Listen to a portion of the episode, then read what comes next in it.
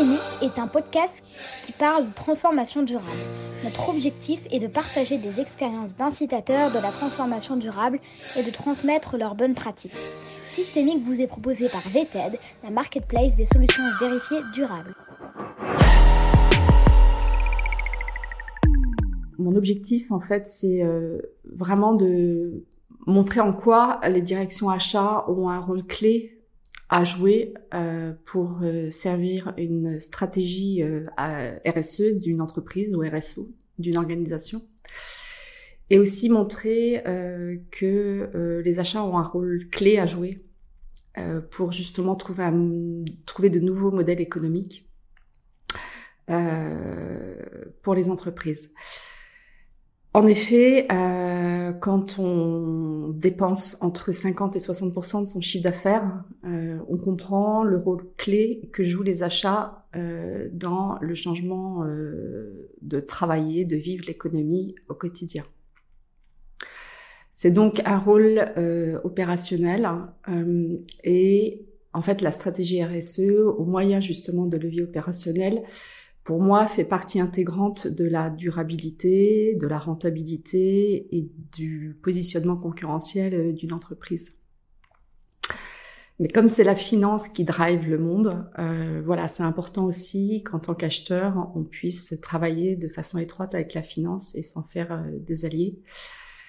Les acheteurs, en fait, jouent un rôle vraiment pivot entre l'ensemble des parties prenantes internes et externes. Donc les parties prenantes internes, euh, bah, ce sont leurs clients, euh, leurs clients internes, euh, la direction RSE quand il y en a une, la finance, j'en parlais tout à l'heure, la direction juridique, la direction R&D, et les parties prenantes externes que sont les fournisseurs. Et donc, dans ce sens, les acheteurs doivent embarquer, tout en restant humbles, doivent embarquer en fait les parties prenantes pour ensemble euh, essayer d'aller dans la même direction. Euh, du coup, moi, je prône beaucoup euh, des relations beaucoup plus constructives et collaboratives avec les fournisseurs. De toute façon, on doit faire face ensemble aux mêmes enjeux. Euh, D'où l'intérêt en fait de s'appuyer sur ces fournisseurs qui, euh, il ne faut pas l'oublier, sont quand même les experts de, soit du, du, produit ou de la prestation qu'ils vous vendent. Euh, d'où l'intérêt en fait vraiment de travailler avec eux en étroite euh, collaboration. Euh, ce que je trouve intéressant justement, voilà, le challenge pour les acheteurs, c'est de trouver en fait la nouvelle façon de gérer les chaînes d'approvisionnement. Il est vrai que la pandémie qu'on a connue depuis trois ans maintenant a forcément euh, bouleverser pas mal de choses, euh, bouleverser les processus de production et de chaîne d'approvisionnement. Euh, et toute la, la, pression sur les ressources, la raréfication qu'on a sur les ressources aujourd'hui, liée aussi au conflit en Ukraine, fait qu'il faut vraiment euh, repenser son besoin, repenser sa façon d'acheter, faire appel à d'autres leviers que sont par exemple l'économie circulaire, euh, ou l'économie de fonctionnalité, c'est-à-dire qu'on va aller acheter une prestation de service plutôt euh, qu'un produit. Euh, L'autre l'autre point que je voulais souligner, c'est qu'en fait, il est vraiment important euh, de comprendre qu'il faut passer d'une économie euh, extractive et prédatrice euh, des ressources à une économie régénératrice, euh, voilà, du vivant et des ressources. Et c'est pour ça que j'estime que euh, les achats, les directions achats ont un, rôle clé à jouer. Euh, je le disais tout à l'heure, euh, repenser son besoin, c'est est-ce que j'ai besoin d'acheter hein Qu'est-ce que j'ai besoin d'acheter et, et, en quelle quantité À qui j'ai besoin d'acheter Où est-ce qu'il faut que j'achète Et comment j'achète Voilà, donc c'est amener l'acheteur en fait à, à, se poser des questions assez simples, hein, assez, assez basiques, euh, et à intégrer les enjeux RSE dans euh, l'ensemble du processus achat. Euh, L'autre point important aussi, euh, c'est que l'acheteur, en fait, euh, au regard de ce qu'il achète, se pose la question de quels sont justement ce qu'on appelle les risques, mais aussi les opportunités liées à ce qu'il achète. Achète pardon.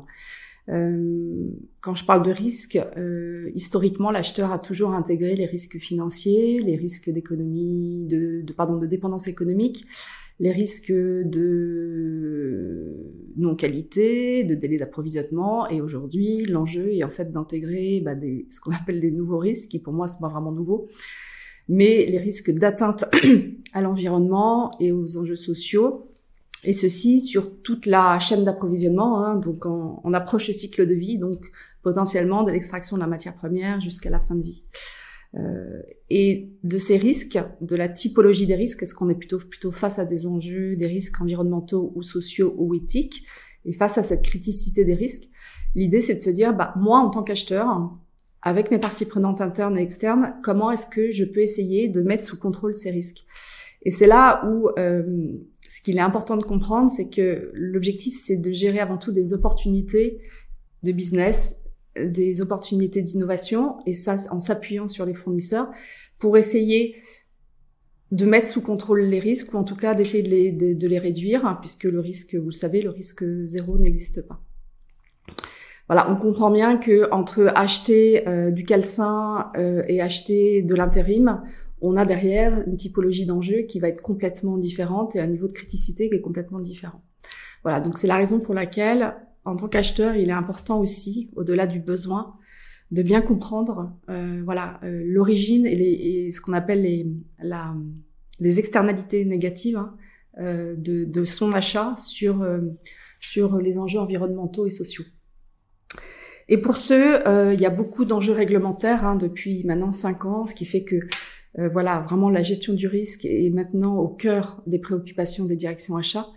Il y a entre autres la loi sur le devoir de vigilance hein, qui demande à toute entreprise, alors en France euh, de plus de 5000 personnes, la loi sur le devoir de vigilance qui, rappelez-vous, fait suite au drame du Rana Plaza qui a eu lieu en avril 2013 euh, et qui a fait plus de 1000 morts et 2500 blessés.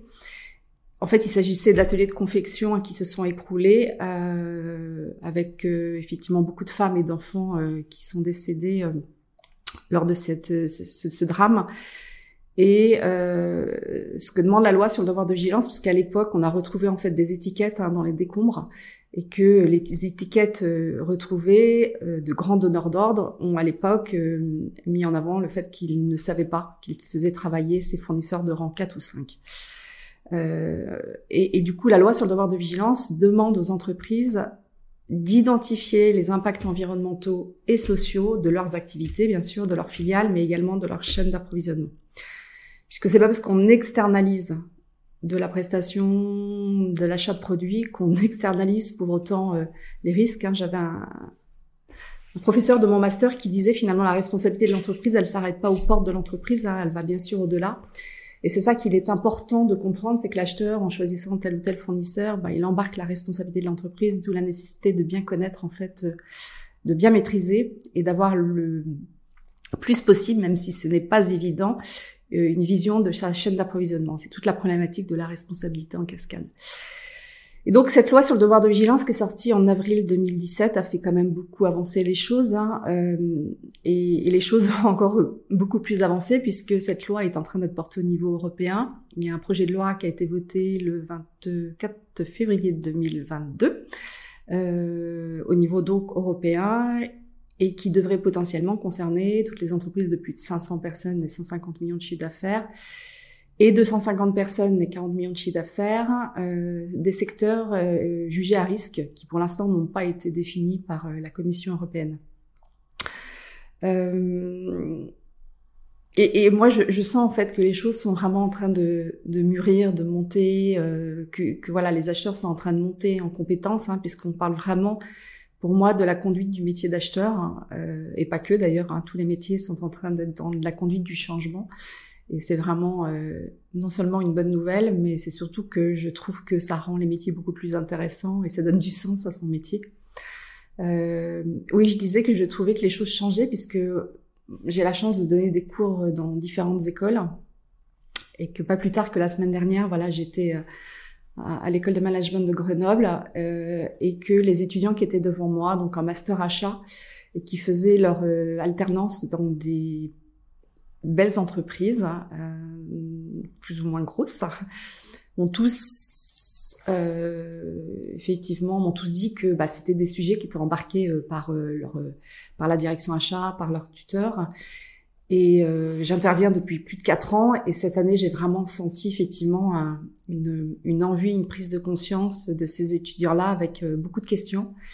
Et voilà, je trouve que c'est, enfin en tout cas moi j'étais j'étais ravie de, de pouvoir donner ces deux jours de cours et de sentir que la mayonnaise avait vraiment pris et que ils allaient intégrer ces sujets-là dans leur euh, dans leur euh, mémoire euh, ou leur thèse de fin d'année. pour revenir sur le métier d'acheteur, donc je disais oui, définir son besoin, identifier ses risques, mais c'est aussi beaucoup plus arriver à, en amont. Donc il y a tout un travail d'anticipation et on sait bien que tout acheteur, on est la tête dans le guidon, mais de, de, en fait, de connaître la maturité de son marché, ça nécessite euh, euh, de faire du sourcing, euh, bah, du sourcing avec ses parties prenantes internes, avec la R&D, euh, comme un d'accord. pourquoi? Parce que il est important de bien connaître son marché, de voir quel est le niveau de maturité en face des fournisseurs. C'est pas la peine de mettre des critères dans les cahiers des charges en lien avec les enjeux RSE si en face les fournisseurs ne sont pas prêts. voilà, mettre du critère pour mettre du critère, ça n'a aucun aucun intérêt ce qui nécessite effectivement non seulement de connaître le, le, niveau de maturité du marché, mais aussi de challenger les fournisseurs très en amont pour leur dire, ben voilà, euh, aujourd'hui je vous appelle, je vous achète telle prestation, je vous achète tel produit. Euh, on sait qu'il y a euh, cet impact-là, cette externalité négative et sur l'environnement, euh, donc euh, réchauffement climatique, gaz à effet de serre, pollution, biodiversité, pression sur les ressources, on peut en citer comme ça nombreuses, ou des impacts sociaux, risque de travail d'enfants par exemple, risque de travail forcé, discrimination, conditions de travail bien sûr, et puis tout ce qui est lié à la santé sécurité au travail. Du coup, face à ces enjeux-là, comment ensemble on peut essayer de faire face? Est-ce que vous avez des idées, des solutions disruptives euh, Et voilà, c'est important en fait de s'appuyer sur l'expertise de son fournisseur de le challenger très en amont. Je me rappelle d'un client qui m'avait dit, bah en fait moi euh, j'ai découvert euh, la possibilité d'une solution innovante euh, au moment de la soutenance. Et, et, il me disait très clairement, bah oui je me suis aperçu que c'était beaucoup trop tard, qu'il aurait fallu effectivement que je challenge mon fournisseur en amont pour réfléchir à mon besoin, pour réfléchir à, mon cahier des charges. donc voilà, il y a tout ce travail aussi de veille qui est important à faire, qui prend du temps certes, mais qui rend, je pense, aussi le métier beaucoup plus passionnant. Moi, ce que j'aime dans mon, dans mon métier euh, d'accompagner les directions achats sur ces sujets-là, c'est qu'en fait, j'apprends tous les jours. Euh, et que c'est hyper challengeant d'apprendre au quotidien. Euh, et puis c'est le fait de travailler aussi euh, ensemble. Euh, je crois beaucoup à l'intelligence collective. Euh, et sur les sujets des achats responsables, l'approche, comme sur les sujets RSE, en fait, l'approche filière, elle est extrêmement importante. J'avais un autre prof de mon master qui me disait tout le temps en RSE, faut pas, faut pas forcément inventer, il faut aller regarder les bonnes pratiques à droite à gauche. Euh, donc dans votre filière, dans d'autres filières, et puis en France bien sûr, mais à l'international. Vous savez qu'il y a des pays hein, qui sont beaucoup plus matures sur certains sujets. Euh, donc c'est toujours intéressant d'aller voir qu'est-ce qui se pratique euh, chez nos petits, euh, nos petits voisins européens, voir, voir plus loin. et puis le dernier, le dernier levier qui est intéressant aussi pour les acheteurs, c'est d'essayer de, et ça c'est un gros, un gros changement, c'est de réfléchir d'un point de vue économique euh, sur une approche en coût global. Donc ne pas réfléchir uniquement sur la négo, la négo pure du prix, du prix d'acquisition, mais essayer de réfléchir sur les coûts pour l'entreprise, euh, de l'extraction de la matière jusqu'à la fin de vie, d'intégrer par exemple les coûts euh, ou les bénéfices issus du recyclage d'un produit ou les, coûts liés à, l'enfouissement hein, des déchets. Euh, et ça, euh, c'est pas forcément évident parce que quand on a encore des objectifs de saving économique, euh, voilà, c'est compliqué d'intégrer ces enjeux-là. En tout cas, moi, je vois de plus en plus d'entreprises qui intègrent aussi des directions achats qui intègrent la notion de saving carbone euh, et qui, à terme, va prendre certainement autant de poids, voire plus de poids que le saving uniquement financier. Et donc ça, c'est aussi une bonne nouvelle. De toute façon, les entreprises, euh, voilà, se lancent tous dans des euh, des objectifs de euh, réduction carbone qui est indispensable. euh, qui moi me fait un peu peur parce que je pense qu'il faut avoir une démarche holistique, c'est-à-dire qu'il faut intégrer l'ensemble des enjeux, ce qui est en, en, même temps pas facile mais qui me semble important. Le fait de faire un focus sur les émissions carbone me fait toujours un peu peur du coup qu'on passe à côté d'autres impacts négatifs comme des risques de pollution ou des risques sociaux. Mais en tout cas, euh, beaucoup d'entreprises ont, ont, ces impacts de saving euh, et, euh, et c'est important, effectivement. Alors, on me pose souvent la question, quel est le poids que je dois donner à mes critères euh, euh dans mon cahier des charges? En fait, il n'y a pas de bonne réponse, il n'y a pas un pourcentage particulier, ça dépend de ce que vous achetez. Si vous achetez du transport, bien sûr que vous allez donner, par exemple, un poids d'impact saving, euh, carbone, pardon, beaucoup plus important que, euh, que sur un autre critère. Euh, donc, faire des achats responsables, finalement, c'est une question de bon sens.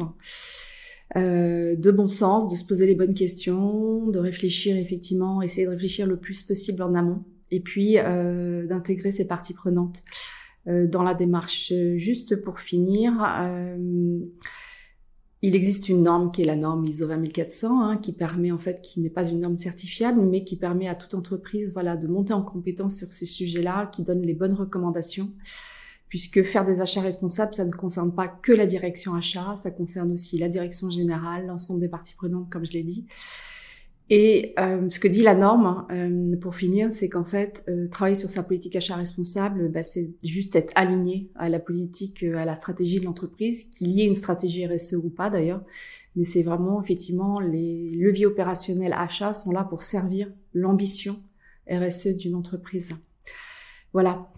Je voudrais conclure en fait avec euh, une petite citation, deux citations euh, de Natacha Tréant, euh, qui dit euh, les objectifs du Green Deal européen. Euh, donc, je vous le rappelle, hein, c'est la neutralité carbone en 2050 ou moins 55% en émissions carbone en 2030 vont devenir les grandes lignes directrices des entreprises et des directions achats européennes.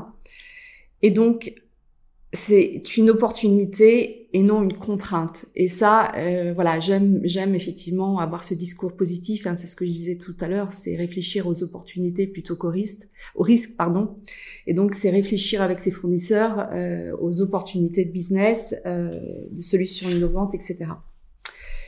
Et euh, ce qu'elle dit aussi, que j'aime beaucoup, c'est que le coût de l'inaction sera très rapidement beaucoup plus important euh, que le coût de l'action. Voilà, Merci.